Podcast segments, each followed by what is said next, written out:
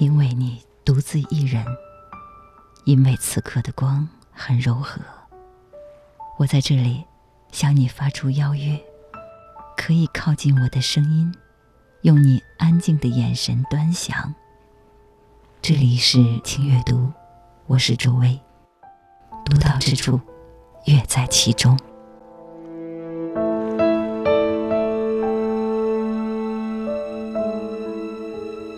这个秋天，因为要在地坛体育馆参加世运会的桥牌比赛，所以我第一次走进了北京的地坛，手里拿着我真爱的史铁生写的这本《我与地坛》。史铁生是在他二十岁的时候失去了双腿，在苦难中，他明白生命中最不堪的残酷与伤痛，都是不能选择的必然。他决定尝试着改变自己。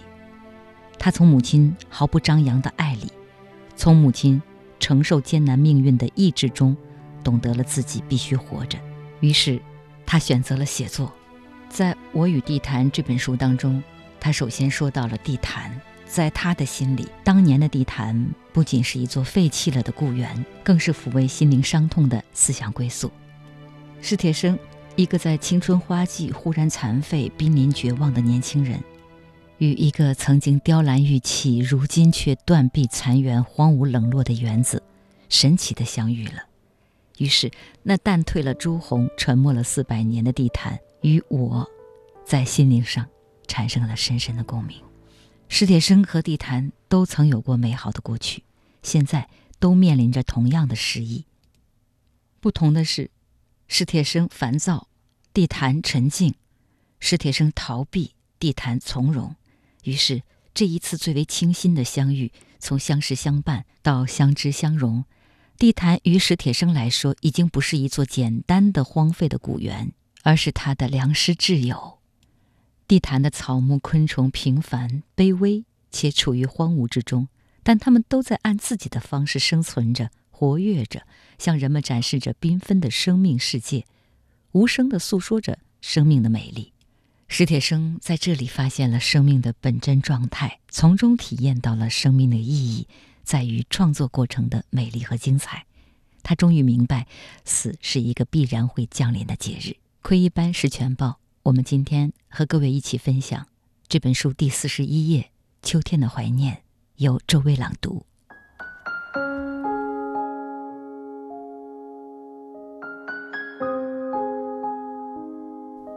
双腿瘫痪后，我的脾气变得暴怒无常。望着望着天上北归的雁阵，我会突然把面前的玻璃砸碎。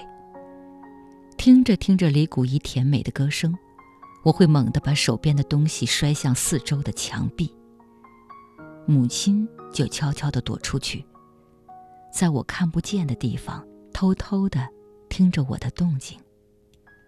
当一切恢复沉寂，他又悄悄地进来，眼边红红的看着我。听说北海的花儿都开了，我推着你去走走吧。他总是这么说。母亲喜欢花儿，可自从我的腿瘫痪后，她侍弄的那些花儿都死了。不，我不去。我狠命地捶打这两条可恨的腿，喊着。我活着还有什么劲？母亲扑过来抓住我的手，忍住哭声说：“咱娘俩在一块儿，好好活，好好活。”可我却一直都不知道她的病已经到了那步田地。后来妹妹告诉我，她常常肝痛的整宿整宿，翻来覆去的睡不着觉。那天，我又独自坐在屋里。看着窗外的树叶唰啦唰啦飘落，母亲进来了，挡在窗前。北海的菊花开了，我推着你去看看吧。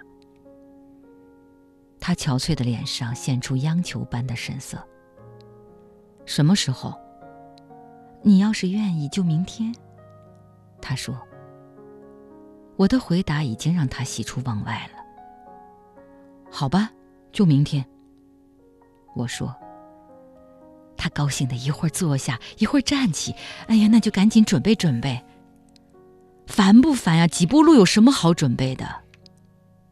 他也笑了，坐在我身边絮絮叨叨的说着：“看完菊花，咱们就去仿膳。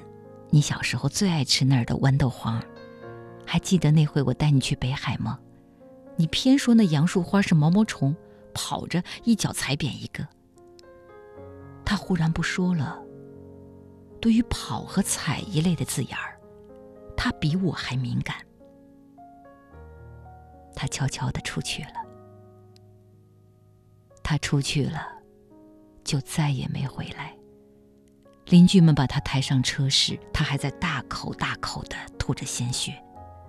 我没想到他已经病成那样。看着三轮车远去，也绝没有想到那竟是永远的诀别。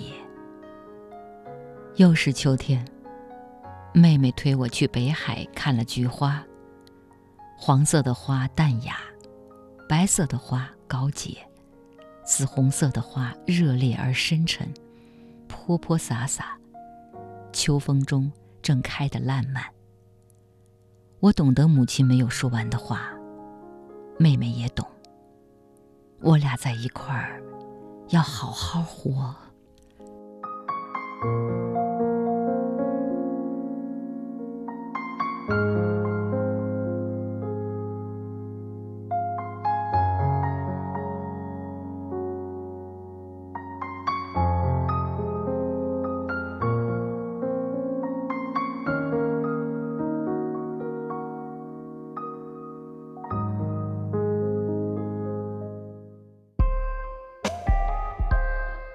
阅读，独到之处，分享阅读的无限可能。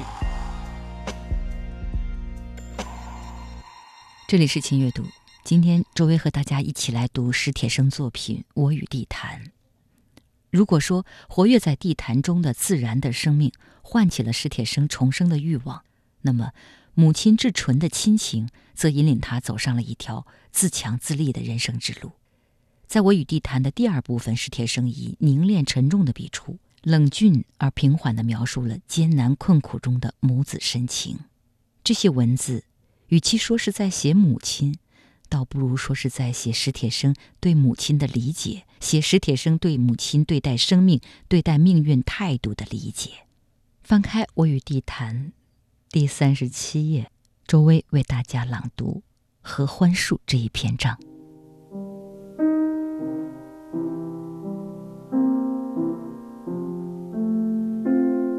十岁那年，我在一次作文比赛中得了第一。母亲那时候还年轻，急着跟我说她自己，说她小时候的作文做得还要好。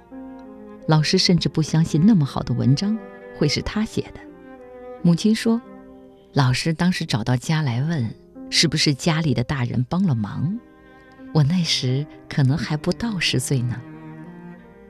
我听了扫兴。故意笑着说：“可能，什么叫可能还不到？”母亲就解释，我装作根本不再注意他的话，对着墙打乒乓球，把他气得够呛。不过，我承认她聪明，承认她是世界上长得最好看的女的。她正在给自己做一条蓝底白花的裙子。二十岁，我的两条腿残废了。除去给人家画彩蛋，我想，我还应该再干点别的事。先后改变了几次主意，最后想学写作。母亲那时已不再年轻，为了我的腿，她头上开始有了白发。医院已经明确表示，我的病情目前没办法治。母亲的全副心思却还放在给我治病上，到处找大夫，打听偏方。花很多钱，他倒总能找来一些稀奇古怪的药，让我吃，让我喝，或者是洗、敷、熏、灸。别浪费时间了，根本没用。我说，我一心只想着写小说，仿佛那东西能把残废人救出困境。再试一回，不试你怎么知道会没用？他说。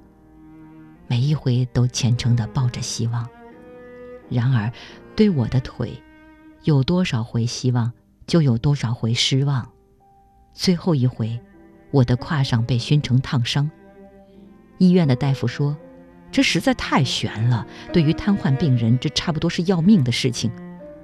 我倒没太害怕，心想死了也好，死了倒痛快。母亲惊惶了几个月，昼夜守着我，一换药就说：“怎么会烫了呢？我还直留神呢。”幸亏伤口好起来，不然他非疯了不可。后来他发现我在写小说，他跟我说：“那就好好写吧。”我听出来，他对治好我的腿也终于绝望。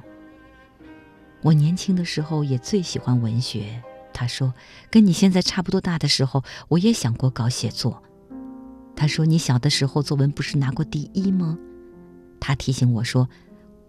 我们俩都尽力把腿的事忘掉，他到处去给我借书，顶着雨或者冒着雪推我去看电影，像过去给我找大夫、打听偏方那样，抱了希望。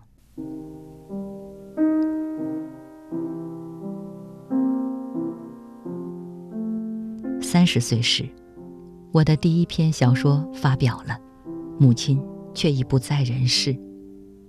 过了几年。我的另一篇小说又侥幸获奖。母亲已经离开我整整七年。获奖之后，登门采访的记者就多，大家都好心好意，认为我不容易。但是我只准备了一套话，说来说去就觉得心烦。我摇着车躲出去，坐在小公园安静的树林里想。上帝为什么早早就招母亲回去了呢？迷迷糊糊的，我听见回答：“他心里太苦了，上帝看他受不住了，就招他回去。”我的心得到一点安慰，睁开眼睛，看见风在树林里吹过。我摇车离开那儿，在街上瞎逛，不想回家。母亲去世后，我们搬了家。我很少再到母亲住过的那个小院儿去。小院儿在一个大院儿的尽头。我偶尔摇车到大院儿去坐坐，但不愿意去那儿小院儿。推说手摇车进去不方便。院里的老太太们，还都把我当儿孙看。尤其想到我又没了母亲，但都不说，光扯些闲话。怪我不常去。我坐在院子当中，喝东家的茶，吃西家的瓜。有一年，人们终于又提到母亲。到小院去看看吧，你妈种的那棵合欢树今年开花了。我心里一阵抖。还是推说手摇车进出太不容易，大伙就不再说，忙扯些别的。说起我们原来住的房子里，现在住了小两口，女的刚生了个儿子，孩子不哭不闹，光是瞪着眼睛看窗户上的树影儿。我没料到那棵树还活着。那年母亲到劳动局去给我找工作，回来时在路边挖了一棵刚出土的含羞草，以为是含羞草种在花盆里长，竟是一棵合欢树。母亲从来喜欢那些东西。但当时心里全在别处。第二年，合欢树没有发芽，母亲叹息了一回，还不舍得扔掉，依然让它长在瓦盆里。第三年，合欢树却又长出了叶子，而且茂盛了，母亲高兴了很多天，以为那是一个好兆头，常去侍弄它，不敢再大意。又过一年。他把合欢树移出盆，栽在窗前的地上，有时念叨：“不知道这种树几年才开花。”再过一年，我们搬了家，悲痛弄得我们把那棵小树忘记了。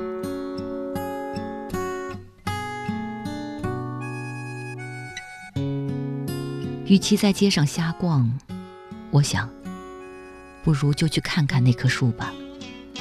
我也想再看看母亲住过的那间房，我老记着，那儿还有一个刚来到世上的孩子，不哭不闹，瞪着眼睛看树影儿，是那棵合欢树的影子吗？小院里只有那棵树。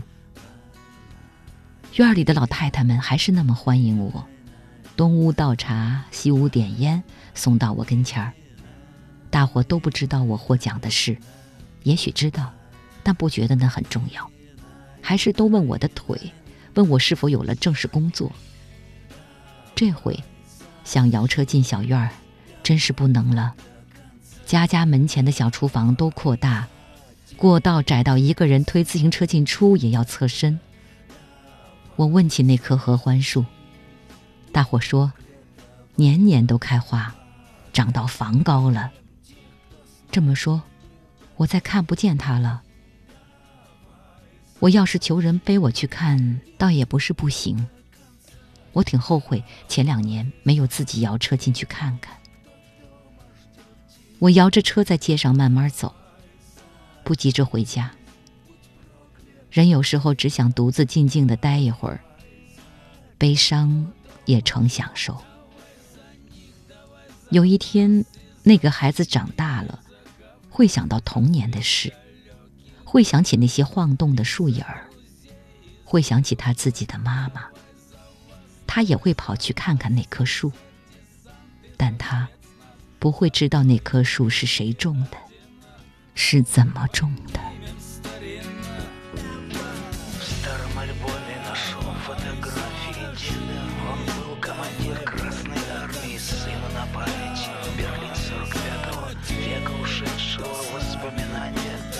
Запах травы на рассвете Нескошенной стоны земли От бомбежек распаханной Пара солдатских ботинок истоптанных Войнами новыми, войнами старыми.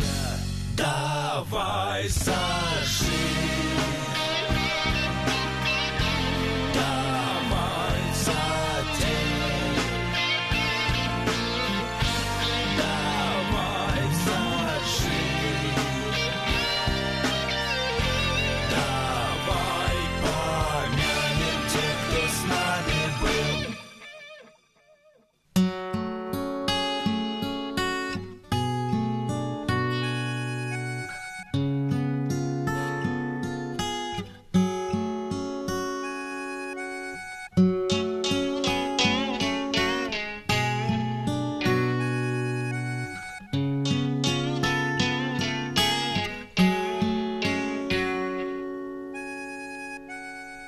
母亲的爱是沉默而深邃的人生大爱，苦难而又坚韧。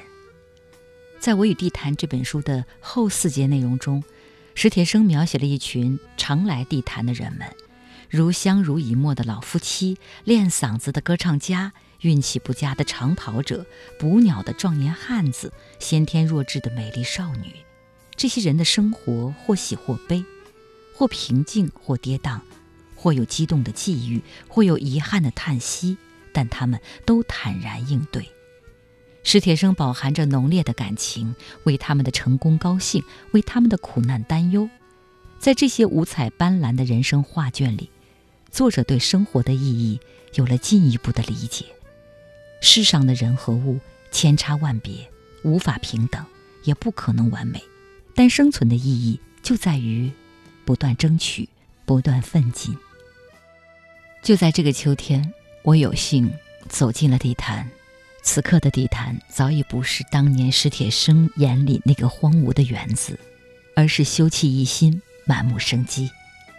这个初秋的早晨，有很多晨练的人们，老人、小孩、中年人、青年人，还有在门口跳着锅庄舞的阿姨们。我把他们分别和《我与地坛》里的史铁生笔下的人物一一对号入座，体会着地坛里的那份静谧的美。就像史铁生写的，在满园的沉静光芒中，一个人更容易看到时间，并看到自己的影子。人生中最美的珍藏，正是那些往日时。光，虽然穷的只剩下快乐，身上穿着旧衣裳，海拉尔冬雪的冬天，传来三套车的歌唱。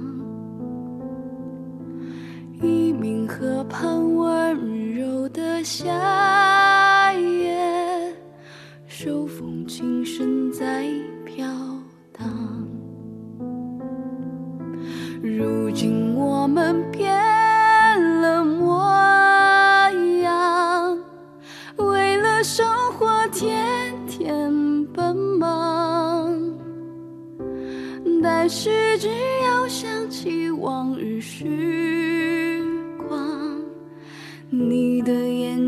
就会发亮。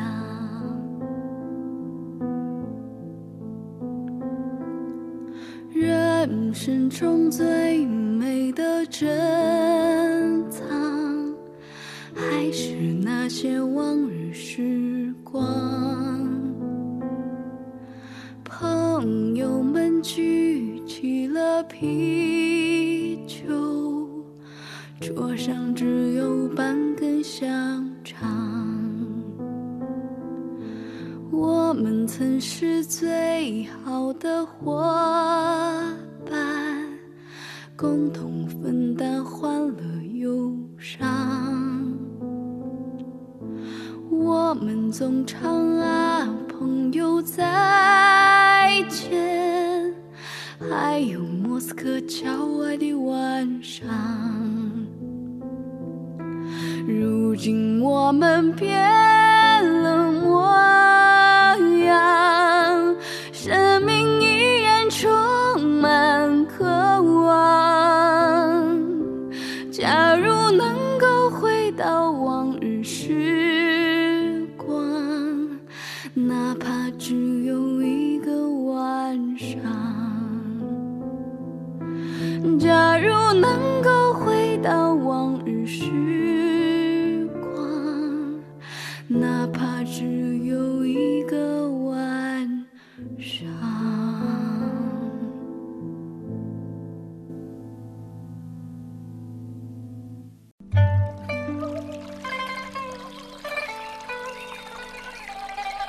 齐白石六十二岁画虾，七十一岁定稿，十年写生，小画不小。生活可以推理，历史一样旅行。轻阅读，不轻。收藏灵感，美丽心灵。轻阅读，独到之处，无处不流行。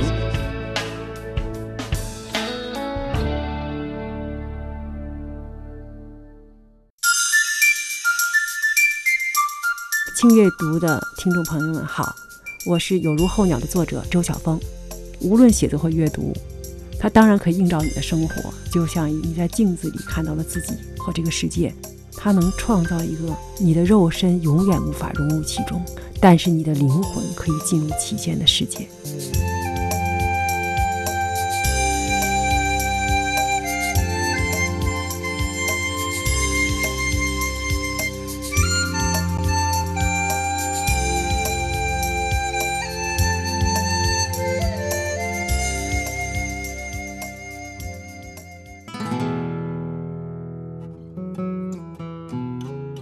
大家好，我是曹文轩。呃，关于读书的意义，我们可能能说出十条、二十条，乃至更多。我想，这个世界上几乎所有的问题，以及所有问题的解决，都通向一点：读书。离开读书，几乎谈任何问题可能都是无效的。所以，我们应该把读书看成是一件非常非常重要的事情。读书不只是为了你个人，读书是你的义务。是你的责任，因为这是一个公民社会，你是公民的一份子。一个公民社会的质量是由一个一个公民的质量决定了的。你是公民，你有义务、有责任阅读。